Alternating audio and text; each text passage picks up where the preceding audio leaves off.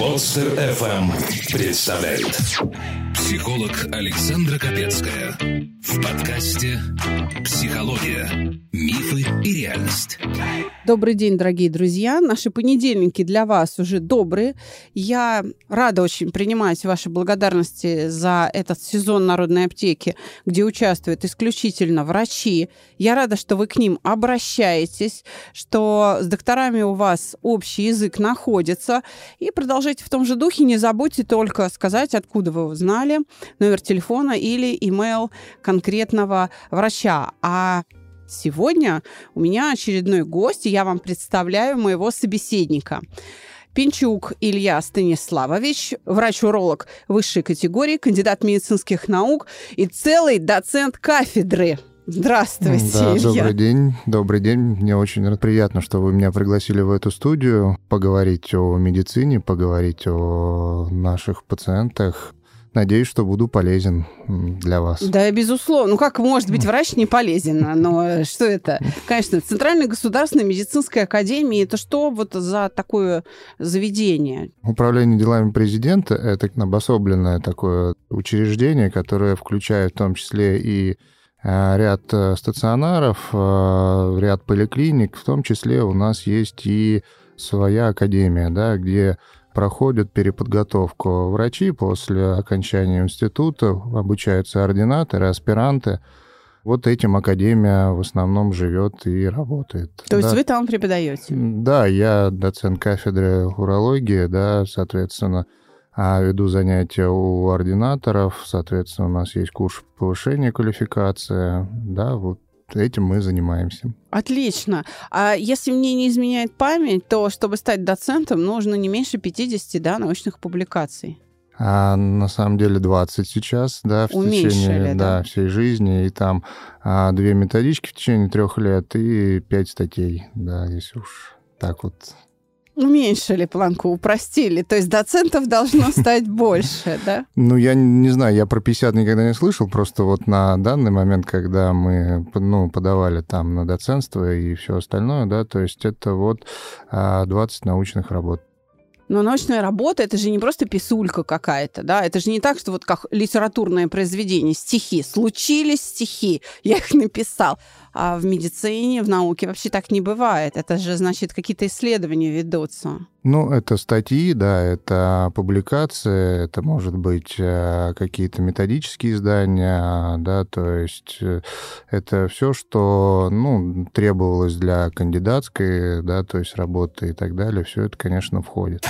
Записаться на бесплатную консультацию можно и даже нужно на сайте mospsycholog.ru то есть вы, по сути, человек, который занимается научным поиском, и при этом еще врач, такая рабочая лошадь в клинике. Да, мы как бы совмещаем э, и а, работу в клинике, непосредственно лечение пациентов, но и в том числе преподавание и обучение наших молодых коллег закладываем основу на будущее. Молодежь в урологию идет?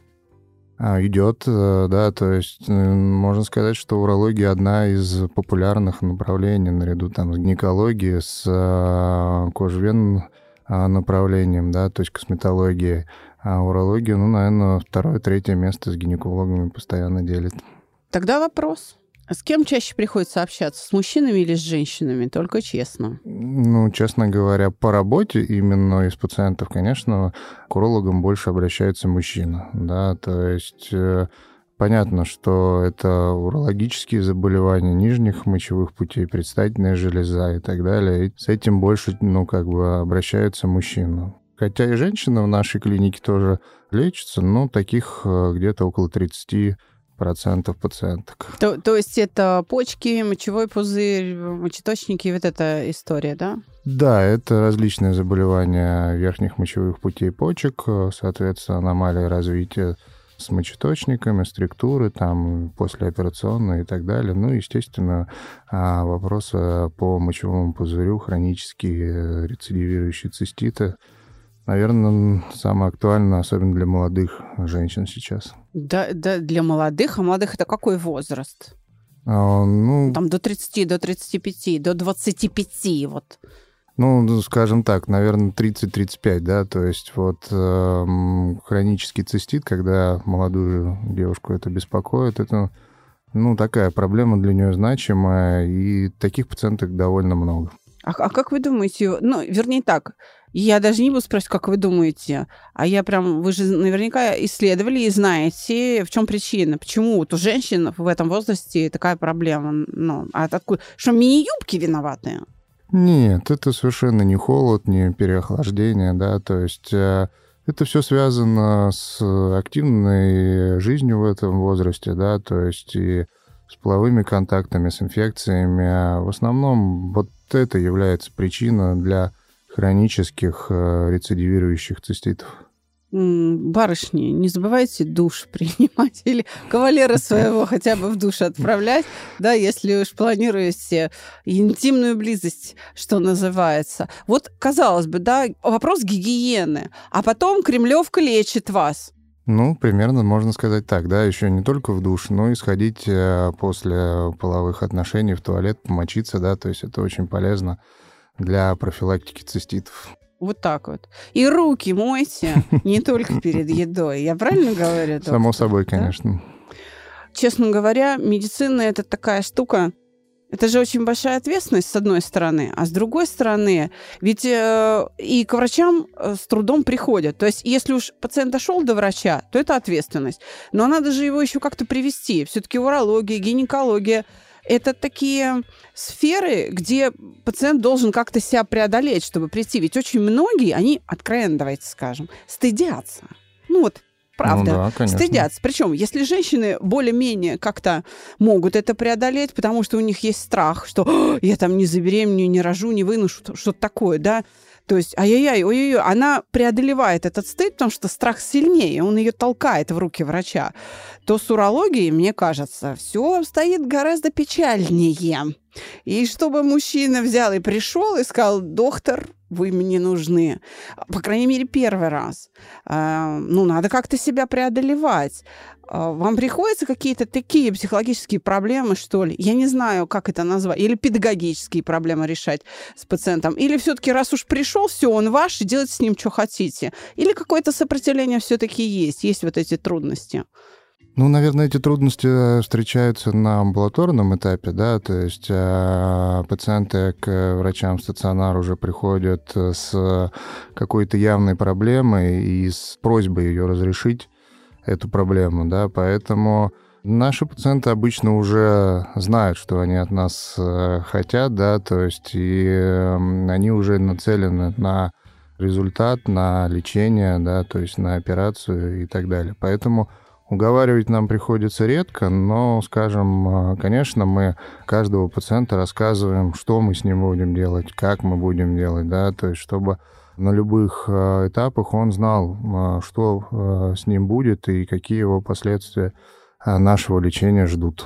А, а какие основные страхи? Вот чего они боятся? С чем вы сталкиваетесь? С какими страхами?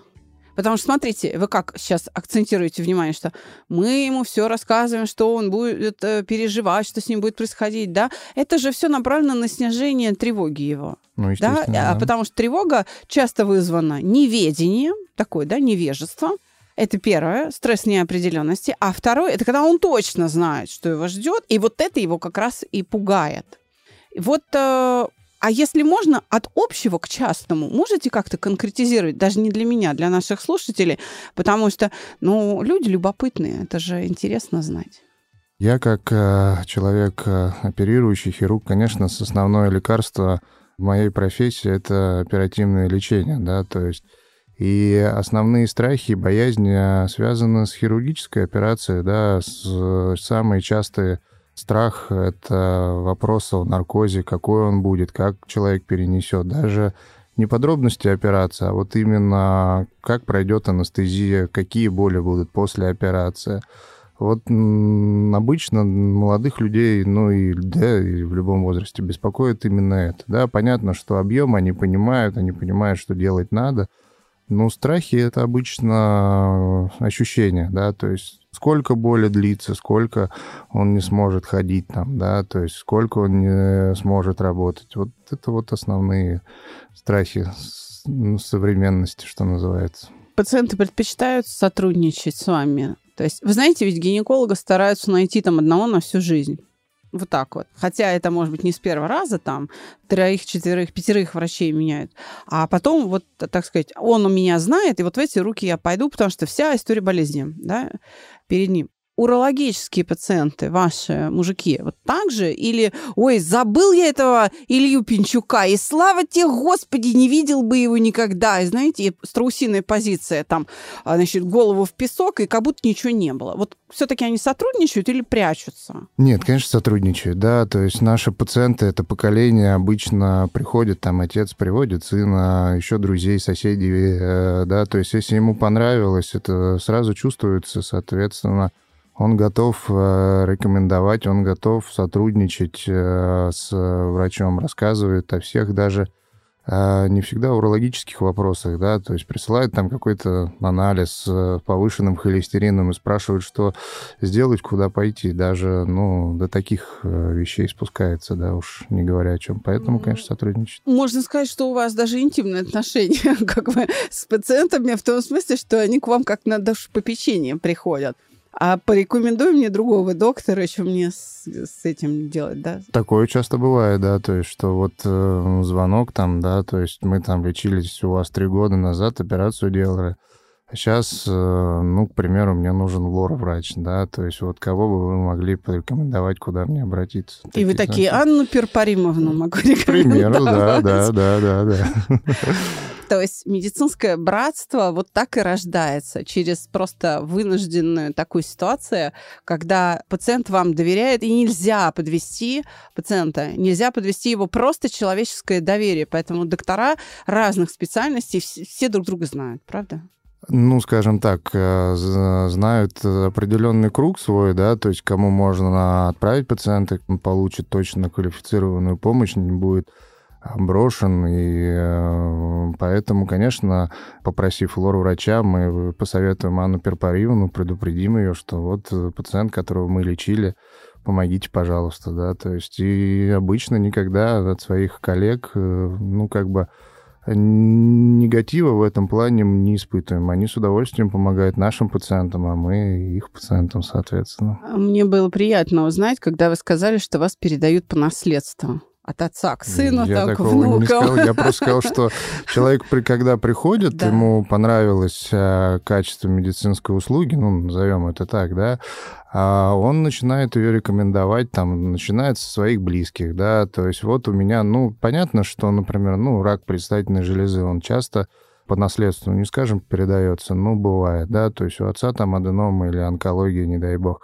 а он волнуется за сына. А вот у сына вроде тоже как-то там он в туалет не так ходит. Вы бы не могли его посмотреть. Такое часто бывает, и такие вот семейные случаи, они не исключение. Но это, опять же, это вообще признак того, что называется доверие. То есть это прям вот вам очень верят, что даже вот ни, никого менять не хотят. А, значит, заслужили. Ну, мне кажется, в медицине по-другому нельзя, да, то есть если ты не доверяешь э, идти к врачу, тем более на операцию, мне кажется, ну, как бы это не совсем верный способ, да, то есть надо найти того человека, которому ты доверяешь, и уж у него лечиться. Или если ты не доверяешь, искать другого, да, то есть как-то тут вот, наверное, так. А, Илья Станиславович, конечно, я понимаю, что все врачи, психологи, да. Урологи, гинекологи, наверное, в особенности. Вы, наверное, разные слышите трогательные истории. Но все-таки а, мой подкаст, он занимается тем, что помогает людям, постольку, поскольку я психолог, именно решать их душевные какие-то проблемы, да. И я бы хотела сейчас предложить все-таки еще разочек примерить на себя эту роль, да, психолога и разобрать, ну, наверное, какую-то может быть, не душещипательную сейчас историю, но, тем не менее, очень частую. И, в общем, мне нужно сейчас ваше согласие. Готовы? Да, конечно, давайте попробуем. Да, давайте. Очень интересно. Щепотка уверенности, унция рассудительности и килограмм опыта выдаются без рецепта в рубрике «Народная аптека». Добрый день, Александра и уважаемый гость. Смотрю, письма в основном пишут женщины. Ну, увы, да, перед этим были исключительно женские письма. Примите и от мужчины письмо. Не складываются у меня отношения с женщинами. Когда я рос, отец постоянно говорил, мужик должен кормить семью и зарабатывать. И сам всю жизнь пахал, и много достиг. У нас в семье трое братьев, и все мы вышли в люди. И мы все тоже превратили свою жизнь в работу по примеру отца. И никто так и не женился. Вот для меня лично женщины совершенно непонятные. Если ты им приносишь денег, то очень быстро становится этого мало. Во всяком случае, я так думал. Я не считаю всех меркантильными. Обеспечивать женщин – это нормально. Они все равно не сумеют так, как я.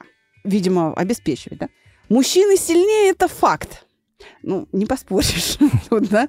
вот. А когда от меня требуют чего-то еще, меня это раздражает. Что еще надо? Вот не люблю я эти разговоры задушевные. То разве она меня поймет? Да и зачем ей знать? Я же не слабак какой жаловаться. Я не пьющий, здоровый, слава богу.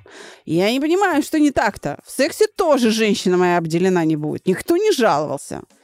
Вон, отец мой. И нами-то не особо занимался. И ничего, выросли же все.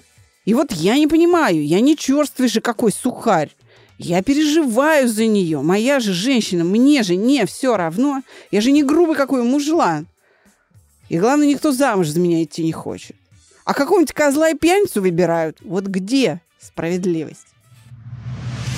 Ты взрослый человек, и у тебя взрослые проблемы. Все сложно, и не знаешь, как их разрешить. Перестань трепать себе нервы.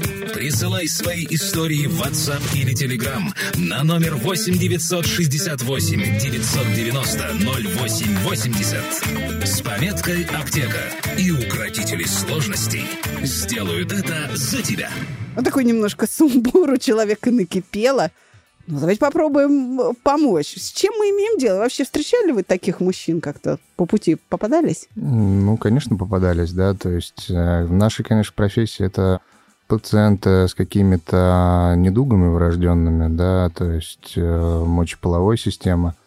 Ну, тут э, у человека все нормально, как бы по угу. физическому здоровью, да, то есть тут есть больше душевное желание, да, то есть человек считает, что деньги это единственное то, что нужно женщине. Все остальное, да, то есть э, она сама себе найдет. И по, с кем поговорить, и с кем детей вырастить, да. Мне кажется, данный, э, хотел сказать пациент, не пациент, а ну наш слушатель, да, слишком а, замкнут в своем обществе, в своей работе, э, да, в своих каких-то детских прерогативах, что вот он как кормилец, добытчик, э, а на остальное у него времени не хватает, и желания, и сил.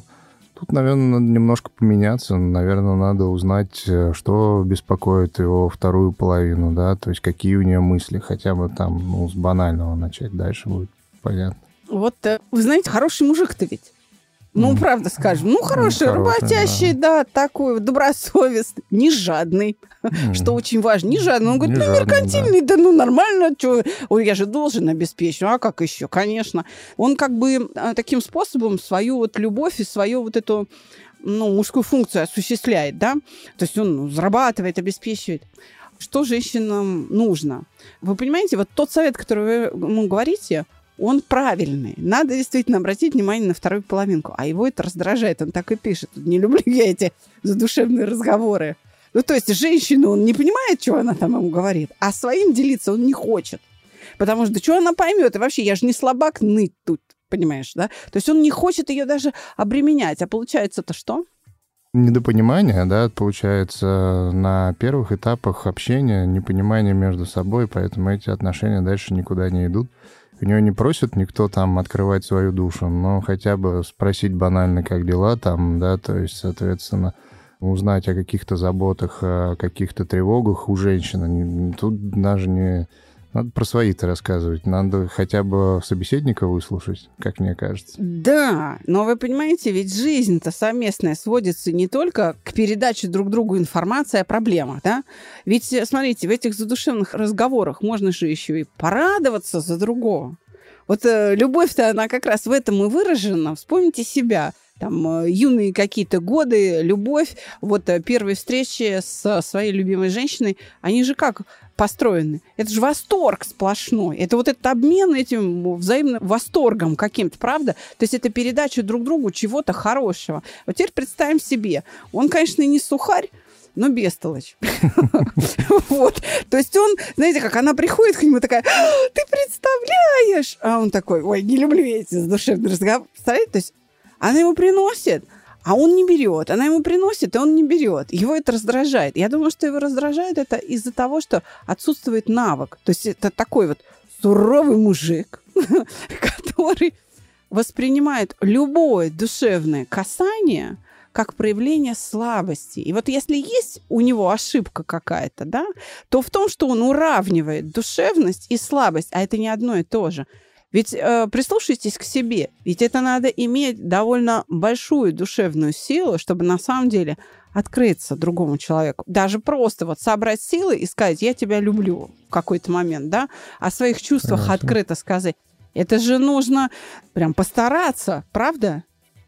Ну, для него уж точно постараться, да, то есть э, открыться всегда тяжело, да, то есть а таким людям-то, можно сказать, э, практически неимоверно. Просто, видно, не нашлась э, та девушка, которая сможет его заинтересовать своим эмоциями, своим влиянием на него, да, то есть и вот не подбираются ключики к их отношениям. Я, я даже вам так скажу, Илья, значит, его-то девушки заинтересовывают. Он же, видите, даже замуж зовет, а отказывает.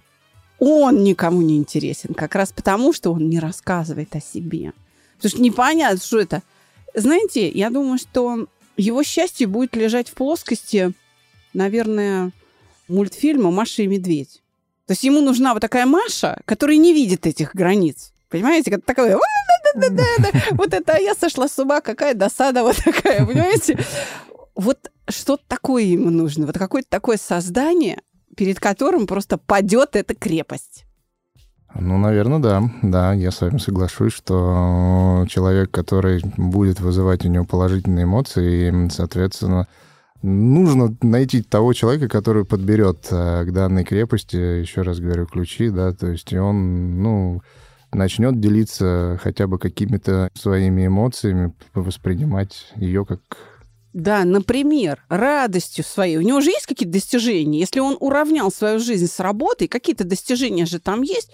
И если вот он начнет этим делиться, она будет расспрашивать, а может быть даже, знаете, возьмет там на работу приедет, поучаствует как, знаете, вот этот фестиваль устроит. И это должна быть женщина, которая будет наплевать на его раздражение. Знаете почему? Потому что она будет говорить, ну я же тебя люблю. И все, этого достаточно. Ну, пораздражаешься и перестанешь. То есть нужна женщина устойчивая к таким вот суровым мужикам, понимаете, которая может пренебречь его суровостью. Да, наверное, да. Именно такая нужна. Поэтому нужно посоветовать нашему слушателю продолжить поиски. Да. Думаю, что он найдет он то, чего ищет, и все у него будет прекрасно. Ведь со здоровьем все хорошо, с материальным благополучием тоже. Осталось вот только наладить семейный очаг. Да, не бояться того, что э, он называет душевными разговорами. Братан, полюби уже в конце концов эту пустую болтовню. Это такой же навык, как и все остальное. Я не знаю, какой профессии он принадлежит. Здесь он ничего про это не сказал, да? Но он уже как-то стал профессионалом в своем деле, да? Ну, да. Вот, значит, это навык, который ты берешь, делаешь, делаешь. У тебя сначала не получается, потом начинает плохо получаться, потом лучше, а потом ты достигаешь совершенства в своем деле. Ну вот как вы, например, в своем, да, иначе бы вы не стали бы преподавать, например. Но если врач сам не умеет лечить, его же не пустят преподавать, тем более, когда речь идет там, не знаю, о хирургии. Но если ты скальпеля в руках никогда не держал, как ты будешь хирургии преподавать, да? Вот здесь такая же история. Ну, начни разговаривать, может, тебе понравится. А, потому что, смотрите, ответ-то на его главный вопрос. Вот где справедливость? Вот она и наступает каждый раз. Ну вот она, это действительно справедливо. Ну, если ты не пускаешь в свой мир, если ты вот такая закрытая коробка, черный ящик, как в казино, что где когда, да, черный ящик, то непонятно, как с тобой строить отношения. Ты вроде как что-то отдаешь, но ты ничего не принимаешь. А ведь в любви очень важно уметь принять ту любовь, которую тебе дают. Иначе существо, которое тебя любит, считает себя отвергнутым. Вот вы можете себе представить, к вам, не знаю, там, у вас дети есть? Есть. Дочка есть? Есть. Вот вы представляете себе, дочка такая несется к вам, папа, а вы так, отойди, чудовище там, сопли вытри, а потом я с тобой, может быть, поговорю. Вообще, иди к маме. Вот вы можете это представить? Как себя будет чувствовать дочка? Больше она, думаю, не подойдет э, после этого, да. То есть один-два раза ребенок больше к э, папе с радостью точно не побежит, да, если только вынуждена будет. Да, она еще побежит маме и скажет, мама, папа меня не любит, да. И, и это будет правда. Поэтому справедливость-то его постоянно догоняет. Женщины себя ведут справедливо. Но дело в том, что для того, чтобы быть в любви счастливым, нужно перестать пользоваться категорией справедливости. Вы обращали внимание на семьи, в которых этой справедливостью меряются? Да, конечно. Ну и как? Счастливые семьи? Нет, это, ну, семья, я не считаю, что это тот, эм, скажем, консенсус, где люди должны чем-то мериться, да, то есть, наверное, в семье должно быть э, какое-то взаимопонимание, а не соревнование, да, то есть невозможно же на соревнованиях жить в обществе, на работе, да, то есть, ну, еще и в семье. Мы не можем круглосуточно участвовать в бегах. Абсолютно верно, Илья Станиславович. Семья, она несимметрична. Кто-то отдает больше одного, кто-то получает больше другого. И симметричность, она разрушает семью. Потому что семья строится на благе для всех, вне зависимости от э, порции. Потому что одному нужно больше, другому меньше. Вот представьте себе, что ваш, допустим, сын вот такой же по природе своей, не знаю, там, э, суровый мужик, да, и, ну, не нужны ему телячьи нежности. А мама к нему будет подходить и продолжать ласкаться. А мужик-то уже выше вас ростом, мы там, ему там уже тридцатник, да, и вот, а мама все, иди сюда, сыночек, я тебе, значит, одеялко подоткну, в лобик поцелую перед сном. И вот, представляете, это же до тошноты, до отвращения дойдет. Хотя вроде бы симметрично. Я и дочку в лобик поцеловал, я и сыночка в лобик поцелую. Почему? Потому что вот так надо, да, симметрично. Нет, в любви, тем более в семье, это не работает. В семье важно давать ту дозу, которой достаточно для счастья. Вот если твое любимое существо счастливо, хорошо. Если оно не может столько взять твоей любви, рожайте. Увеличивайте численный состав. Тогда найдется кто-то, кому будет мало. И, и надо будет искать где-то еще силы на то, чтобы еще добыть любви. Я думаю, что именно этого ему и не удалось пережить. Почему? Потому что трое братьев. Угу. Была бы девочка, а он же вырос в мужском коллективе, Да, так сказать, да. в казарме. Мгм. Да, или ну, там в спортивном обществе. И вот эта няшность, она ему недоступна, потому что мама... ве- Представляете, что такое мама с тремя сыновьями? Ну, еще про мужа не забывайте. Четверо. Да, четверо мальчиков в семье. А мы еще не знаем, там еще собаки были, там, я не знаю, да, кабелит. Вот. И как бы, то есть и, э, ну, с пацанами вот так вот миловаться, целоваться, сюсюкаться, ну, вроде как не получается, потому что пацаны это что? Это по кустам и лужам, по лужам и кустам, правда? Это там синяки, ссадины, какие-то там поломанные игрушки, ну, то есть вот такое все. И там нужно другое, там нужно просто поддержка такая, что ну ничего, сынок, ты справишься. А так, чтобы вот обнять, ну что у тебя там, как дела? Это они между собой, потому что их много в той семье было, да. Они это между собой решили, им хватало. И вот это отсутствие навыка его сейчас, собственно, и мучает. Поэтому я и говорю, приобретайте, дорогой автор, этот навык. Ну, вы же смогли научиться, да, профессии, так научитесь любить вот эти задушевные разговоры, потому что совсем не обязательно, что женщина принесет вам свои проблемы. Решать ее проблемы вы мастер, мы это знаем, это совершенно очевидно из характера письма. Ну, порадуйтесь. Ну и что? Что она радуется от того, что ей там новые колготки купили. Вот. Ну да, вы представляете? Ну, им это приносит счастье. В смысле, им, нам девочкам, да, это приносит счастье. И вот она скачет с этим воздушным шариком, как пятачок возле Винни-Пуха. Кстати, они же дружили. Да. Поэтому индивидуальный подход должен быть каждому, да, то есть э, надо убрать свои э, предрассудки, детские какие-то, да, страхи и заботы. Вот он как раз тут про отца писал, ссылался, что он также себя вел, да, то есть видно, действительно, это все идет из детства, и э, идти дальше, да, то есть учиться общаться, учиться быть э, членом общества, учиться создавать семью. И потом, мы все знаем из, кстати, из философии, что такое развитие. Развитие – это установление новых отношений с реальностью. Поэтому, дорогие друзья, что нам говорит Илья Станиславович? Что нужно с чем-то другим столкнуться, потому что в поведении присутствует такая детскость. Мы не говорим, что он вообще дитё малое, нет. Но есть вот это некоторое отсутствие взрослости. Почему? А потому что он с чем-то другим не сталкивался. А вот это другое, это и есть женщина. Ну да. Женщина – это другое. Так изучай. Это же классно. Мы с вами, когда хотим, ну, счистить с себя мох чего-то привычного, мы куда идем? В путешествие. Мы куда-то отправляемся за новыми впечатлениями.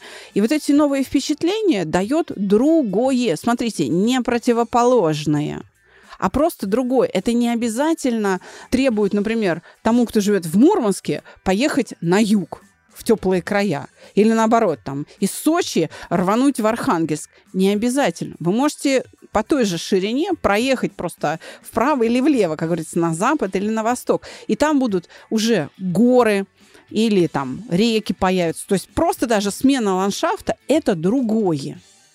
Мне кажется, ради любви можно и в Мурманск ездить. Где ты, моя черноглазая? Где? Вола, где, где, где? Но можно, можно, конечно. Я в этом авторе вижу немножечко, чуть-чуть своего мужа, потому что, конечно, я вообще на его фоне коротышка с моими 160 сантиметрами ровно и его 180 с лихом, а вот, так еще и вес, понимаете, так еще и татуировки. Вот. Мы с ним выглядим как пат и поташонок. И я именно так к нему и обращаюсь, мой портосик. Да, а, близкий знает, что это частое обращение к мужу. И э, вот он сам говорит о том, что ему его это как бы размягчает, потому что он себя чувствует как-то вот, ну, опять же, по-другому, mm-hmm. понимаете? Mm-hmm. То есть нет вот этого, нет вот этой возвышенности, что ли, надо мной. Да, я коротышка, кнопка, такой телепузик, но я при этом в чем-то его превосхожу. И он это видит, да? И несмотря на то, что разница там в, в росте и в габаритах очень сильная, но есть у меня что-то, что является преимуществом. Именно потому, что я, например, женщина, или у меня там другая профессия, другие знания. Я вообще родилась в другой среде. И вот этот взаимный обмен, он делает нас друг для друга все время интересными. Потому что, в отличие от него, я не была хулиганкой. Я не выросла на улице, как он. Я очень интеллигент, в интеллигентной семье жила, и я все свое детство провела в спортивном зале. И мне вот эти рассказы, что там было, значит, в тусовках на улице, для меня это, я ему иногда даже говорю, что еще я тебе не знаю. Мне кажется, вообще противоположности должны притягиваться, да, то благодаря этому и развивается генофонд. Если мы будем любить таких же, как мы, людей, да, то есть создавать семьи с похожим характером, ничего из этого хорошего не выйдет. А вот природа так устроена, что плюс всегда тянется к минусу, и, да, то есть один человек э, имеет какие-то сильные стороны в одном направлении, другое в другом, и вот, создавая семью, все это дело вот только умножается. Ну и для продолжения, для генетики это тоже только в положительную роль играет. Вот такой душевный доктор был у нас с вами сегодня на Народной аптеке. Пинчук Илья Станиславович, врач высшей категории, кандидат медицинских наук, доцент кафедры Центральной государственной медицинской академии. Спасибо большое Кремлевки. Спасибо большое. Спасибо, что пригласили. Очень было приятно. Приятный разговор. Спасибо.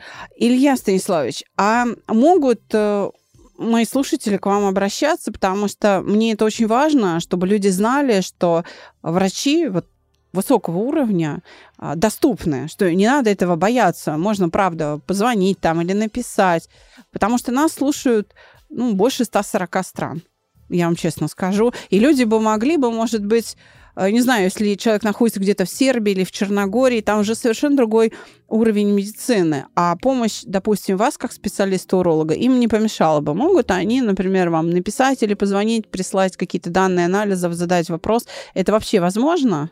Конечно, да, я оставлю свои координаты. Если у кого-то какие-то вопросы возникнут, можно мне позвонить, написать.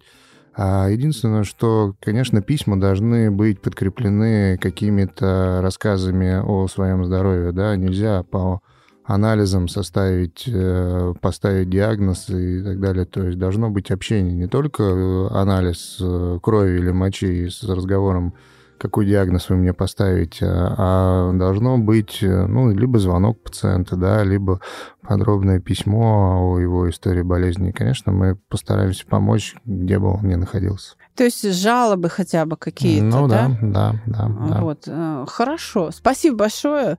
А, дорогие друзья, я работаю для вас. Для вас целый сезон работают в студии подкаста «Психология, миф и реальность» неравнодушные врачи, которые в первую очередь люди. Илья, спасибо вам большое. А мы прощаемся с нашими слушателями до следующего понедельника. До Спасибо. свидания. Спасибо, до свидания. Спасибо.